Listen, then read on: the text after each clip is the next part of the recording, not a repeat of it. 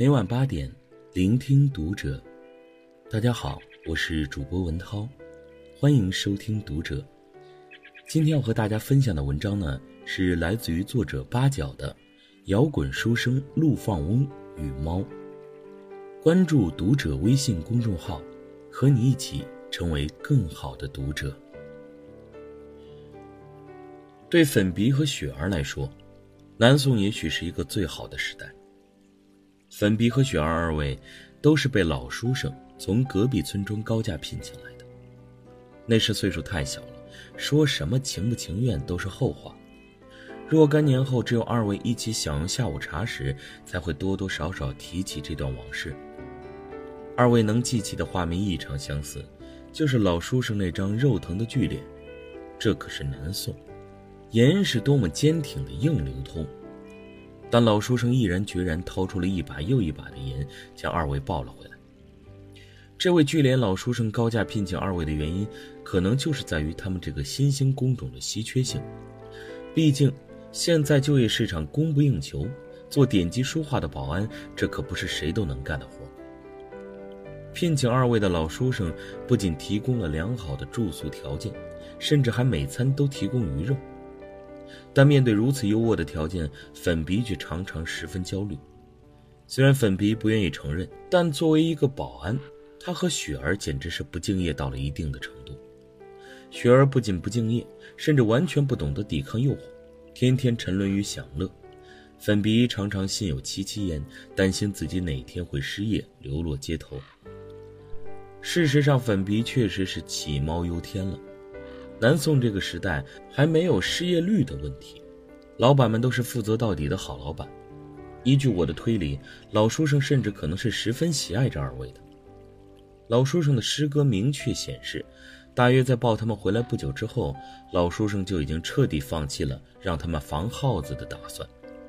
原因很简单，就是因为他们瘫在地毯上根本什么都不做。粉鼻还好一些，会动一动。但雪儿几乎就是一只废猫，甚至后来还沾染上了吸薄荷的毛病。这当然是一个恶习，我是知道的。老书生叹了一口气，然后当机立断，笔走龙蛇，给雪儿写了一首诗：“岩果聘狸奴，常看细作鱼。时时醉薄荷，夜夜蘸渠书。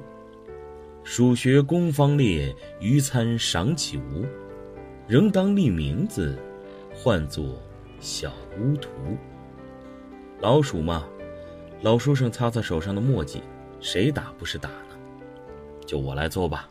老书生的创作热情十分高涨，又为粉笔讴歌一首：怜惜狸奴折鼠贫，怒然训血护残躯。问渠何似朱门里？日饱余孙睡锦衣。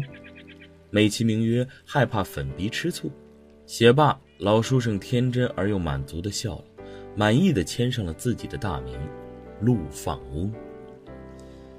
想我第一次读陆游的十二首猫儿诗时，是完全猜不出作者是谁的。这样爱猫如痴、惜猫成瘾，怕不是现代猫奴的伪作吧？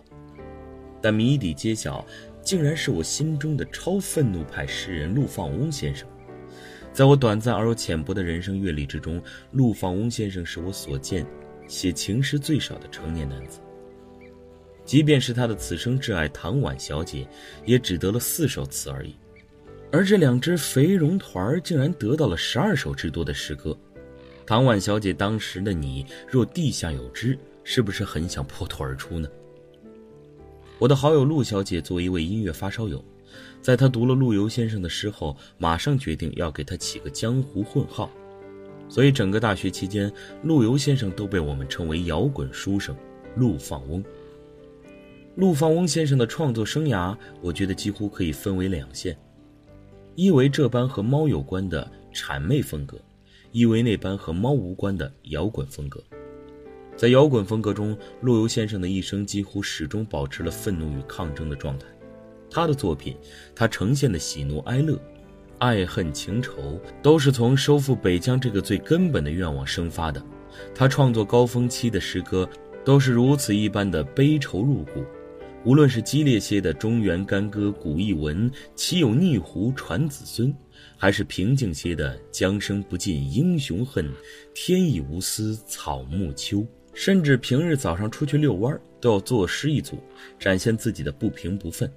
其一言：“迢迢天汉西南落，窝窝林鸡一再鸣。壮志病来消欲尽，出门搔首创平生。”其二言。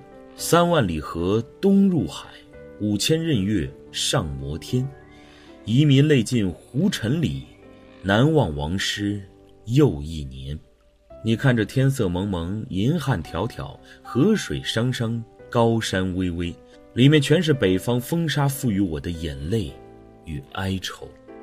待他走过了不惑知天命与耳顺，入了心所欲不逾矩的年纪。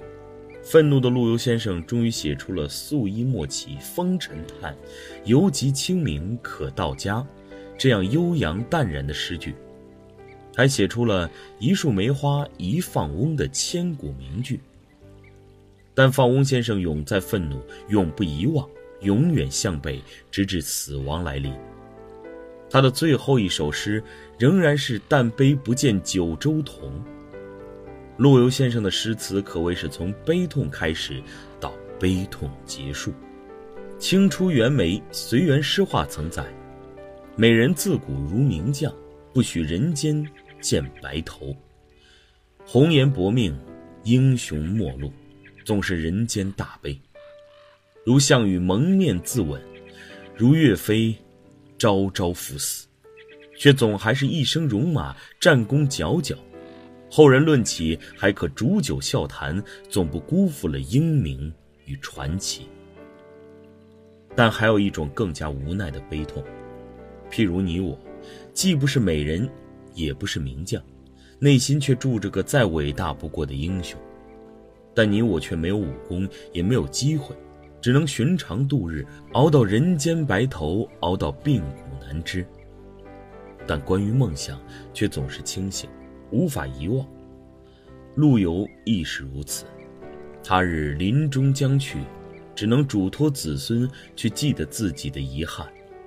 王师北定中原日，家祭无忘告乃翁。这样不够传奇的一生，却是身闲辛苦的一生。他的精神与思绪。始终游渡江之铁马冰河，由北塞之秋风夜雪。他骨子里有英雄气概，有铁骨铮铮，却受困于机遇与时代。南宋斜风细雨，晓风落英，纵似烟花三月。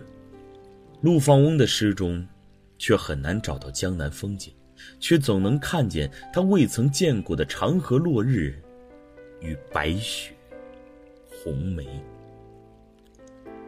粉鼻和雪儿在这位老书生的晚年到来，虽然是重金聘请，虽然不怎么尽忠职守，却显然改变了他的生活。陆放翁先生作十一月四日风雨大作，总让我觉得无限悲凉。将卧孤村，不自哀，上思为国，戍轮台。